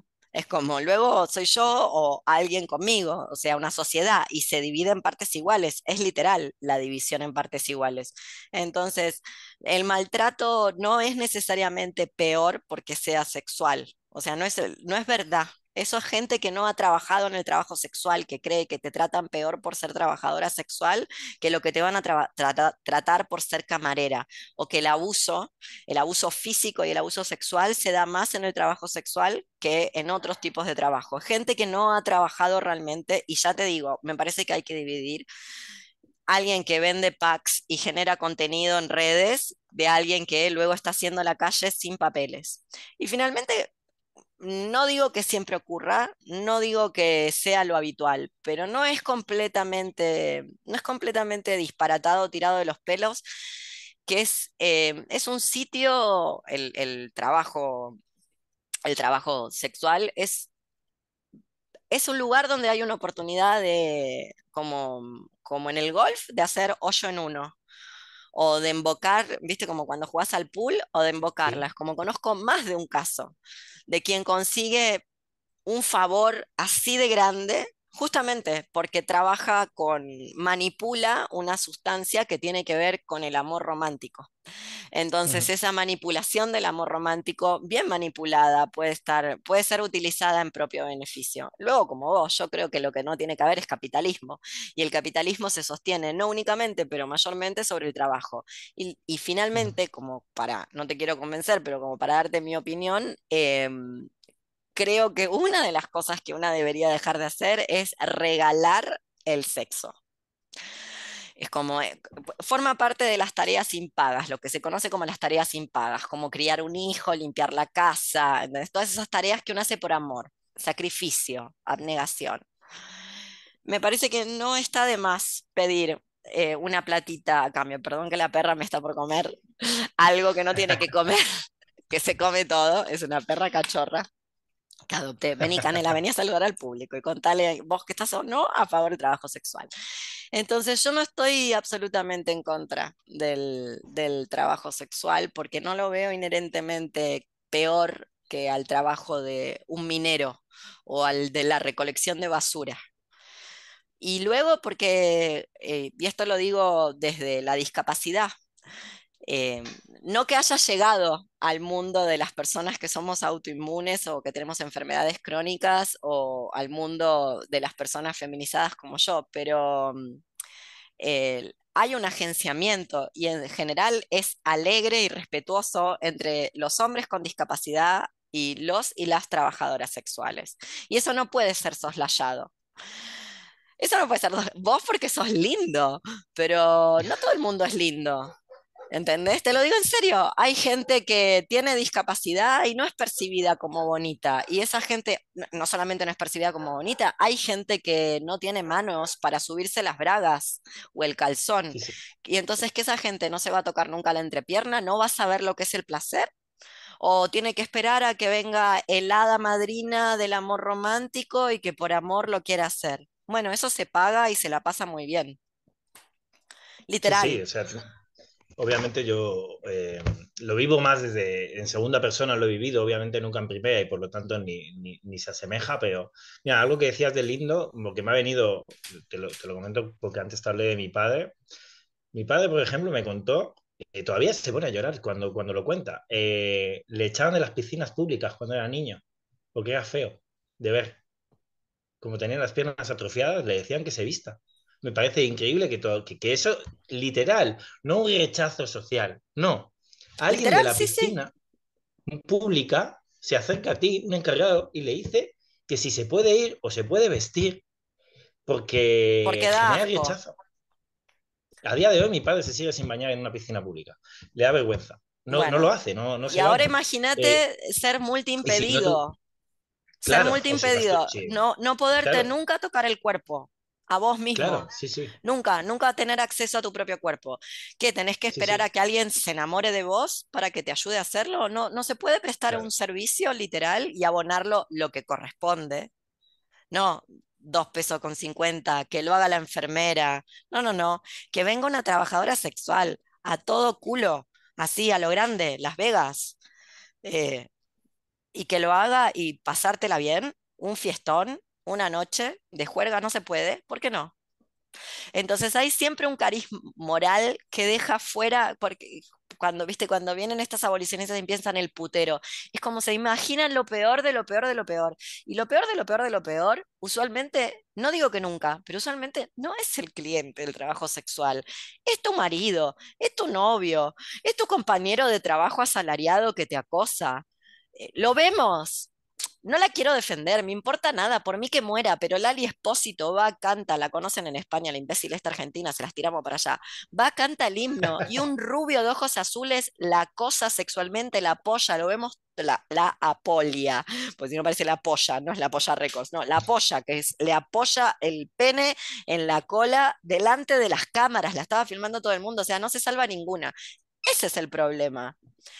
El señor que es cojo, el señor que no tiene manos, o la señora, porque hay mucha mujer ahora en la actualidad, o la persona de cualquier expresión de género que necesita, lo dicen en fino, asistente sexual, lo que pagan es una puta.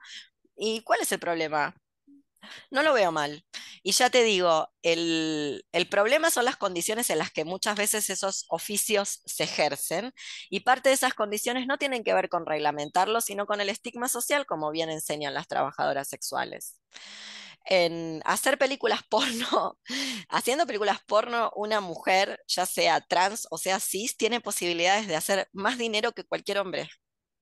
Entonces vos puedes hay casos, no es tanto de mi devoción, a mí me parece una europea blanca desagradable, espero que un día se le caiga un avión en medio del Atlántico y muera, pero a Marna Miller hizo cinco películas, porque la verdad tuvo una carrera cortísima, se llenó de dinero y ahora vive de gestionar su Patreon del orto.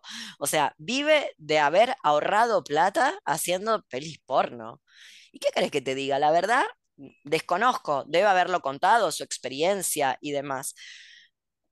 No obstante, yo he visto alguna película de ella, ni tan mal, ni tan mal que una, una ha regalado eso a ese señor con el que ella cobró. Te quiero contar, ni tan mal. Y vos me dirás, ¿es una privilegiada? Claro, sí, sí. Por eso dije, vamos a separar. ¿De quién estamos hablando? ¿De la señora dominicana que entra a, España y a saber cómo entra y cómo ingresa y está haciendo la calle y perseguida por miles de factores? Pero esa señora también tiene problemas cuando trabaja en el Mercadona cuando tiene que pararse, cuando tiene que esperar el transporte público para ir a hacer la cajera del Mercadona. No, es que solamente tiene problemas cuando está en el rabal revoleando la cartera, tiene problemas siempre, tiene problemas para conseguir un piso siempre porque no tiene papeles. El problema es que existen los estados nacionales y las fronteras, finalmente. Luego, mientras la discapacidad y las personas con cuerpos diversos yo justo no me veo así, pero te juro que soy, qué sé yo, vivo encerrada, literal. Hace tres años que estoy encerrada, en algún momento me va a agarrar un brote, si es que no, ya no me agarró, eh, porque no tengo sistema inmune. No obstante, el día que esas personas dejemos de ser vistas como material de vertedero, probablemente no haga falta cobrar porque alguien quiere hacerlo gustosamente, solidariamente, por deseo, por placer, por ganas, por gusto, por perversión, por lo que quieras. Por ahora te, siguen echando de un modo u otro, como ves, esto es un, hay mucho animal, van pasando los gatos y los perros. Eh, mientras tanto te siguen, digo, tal vez hoy no venga alguien y te diga te retiras de la piscina con, esa, con esas piernas o cubrite. Probablemente alguien no te lo diga, pero dudo mucho que sea, eh, que siga siendo sencillo para una persona con una diversidad funcional, con un cuerpo diverso funcionalmente, eh, que las chances de, de acceder al banquete de los placeres sexuales sea la misma que una persona con un cuerpo no diverso funcionalmente. Y a eso sumale que realmente hay gente que tiene, tiene plataformas somáticas y condiciones eh, físicas que necesitan apoyos. Entonces no veo por qué no veo por qué hay dignidad en higienizarle el ano a alguien después de defecar, pero no en masturbar a alguien. Y que entonces masturbar a alguien es malo, pero limpiarlo es bueno. ¿Por qué? Ya te digo, no, no me consta que, ese, que, que brindarle a alguien un servicio de esas características sea una, es lo peor que te puede pasar. O como me ha dicho algún anarquista, de hecho tengo un libro que se llama Games of Thrones, te lo recomiendo, Diario de una Internación, que tiene un capítulo eh, que se llama, eh, ay, ¿cómo se llama? Bueno, ah, ya te busco el título, no me acuerdo, pero algo de putas y enanos, enemigas de feministas, una cosa así, y que planteaba por qué las mujeres pobres se tiene, tienen que tener sexo con los enanos. Te lo juro, me han hecho esa pregunta, ¿por qué las mujeres pobres? Y no sé, qué sé yo, también podrían las ricas, pero las ricas no quieren hacer el trabajo. De la misma manera que, eh, ¿por qué las mujeres pobres tienen que servir la mesa en los restaurantes donde luego la clase media juega por un ratito a que tiene un sirviente pago? Yo no soy abolicionista, como vemos. Eh, y, creo que hay que pensar otros escenarios que no son justo el macho hetero cis capitalista eh, consumiendo servicios sexuales de una migrante sin papeles. Hay otros escenarios. No sé, yo he tenido amigas que con la pandemia las perdí porque se han mostrado lo peor de sí en, en Españistán, justamente, que la verdad eh, no te muestran una teta por menos de 150, dólares, 150 euros la hora. Es mucho más de lo que vos vas a ganar en tu vida. Seguro. Y se lo pasa muy bien muchas veces, porque va cada persona que vos decís que lo que quiere es una fantasía. Y entonces, como las fantasías a veces hay que comprarlas, sea la fantasía del antropólogo que va y tiene un encuentro cultural en algún lugar de África, sea la fantasía de que tenés sirvientes que te atienden y te sirven la mesa, siempre se está pagando por una fantasía. La cobra muy bien. ¿Son privilegiadas? Sí. También son migrantes, no te creas que estoy citando gente que son Amarna Miller. Gente que entró con los papeles flojos a Europa y luego, bueno, poco a poco lo fue regularizando. Y e insisto, eh, muchas veces son los clientes los que ayudan a regularizar esa situación. Por esto que decías vos de hacer el bien y la filantropía. Y una se aprovecha. Y luego, la cito Emma Goldman, ya que estamos entre anarcos, eh, la mujer, la trabajadora sexual vende, vende por hora el cuerpo, la que se casa lo vende para toda la vida, a un solo, una sola persona. Yo no estoy en contra del trabajo sexual, me parece una, no me parece tan mal. Me parece mejor que otros trabajos, de hecho. Sí, sin duda. Eso, ahí, el dilema. Sí, pero interesante, me gusta, o sea, me, me parece, bueno, me parece... Eh, es que me parece que es un tema relevante. se agradece cuando se habla en términos eh, complejos, porque muchas veces se tiende a simplificar el debate o a, y, bueno, creo que cualquier tema importante y, complejo habría que abordarlo desde ahí, desde la complejidad que tiene, y no en términos de... Y luego insisto, para lo bueno y lo malo que tenga, Digo, con eso vamos a tener que coexistir, con esa complejidad. Eh, no nos corresponde del todo, porque no es un trabajo que estemos ejerciendo. Y esa es la realidad. Entonces yo puedo hablar mal de los sindicatos y allá a esta altura no me interesa ningún sindicato, tampoco me interesan los sindicatos de las trabajadoras sexuales. Lamento que todos los años se tenga que hacer la revolución rusa para saber que los bolcheviques traicionan. Alcanzaba con Kronstadt. No obstante, ¿quieren tener su experiencia histórica? Bueno, la tendrán que hacer. La realidad es esa. Y como yo ya no me dedico al gremio y me he dedicado muy marginalmente, muy, muy también para conocer la cuestión, para no hablar de oído, para no llevarme por lo que dicen otras personas, eh, la verdad es que es algo con lo que vamos a tener que coexistir, que, no, nos termina de competir del todo, en el sentido de que, bueno, ¿qué lleva a una persona a vender servicios para adultos?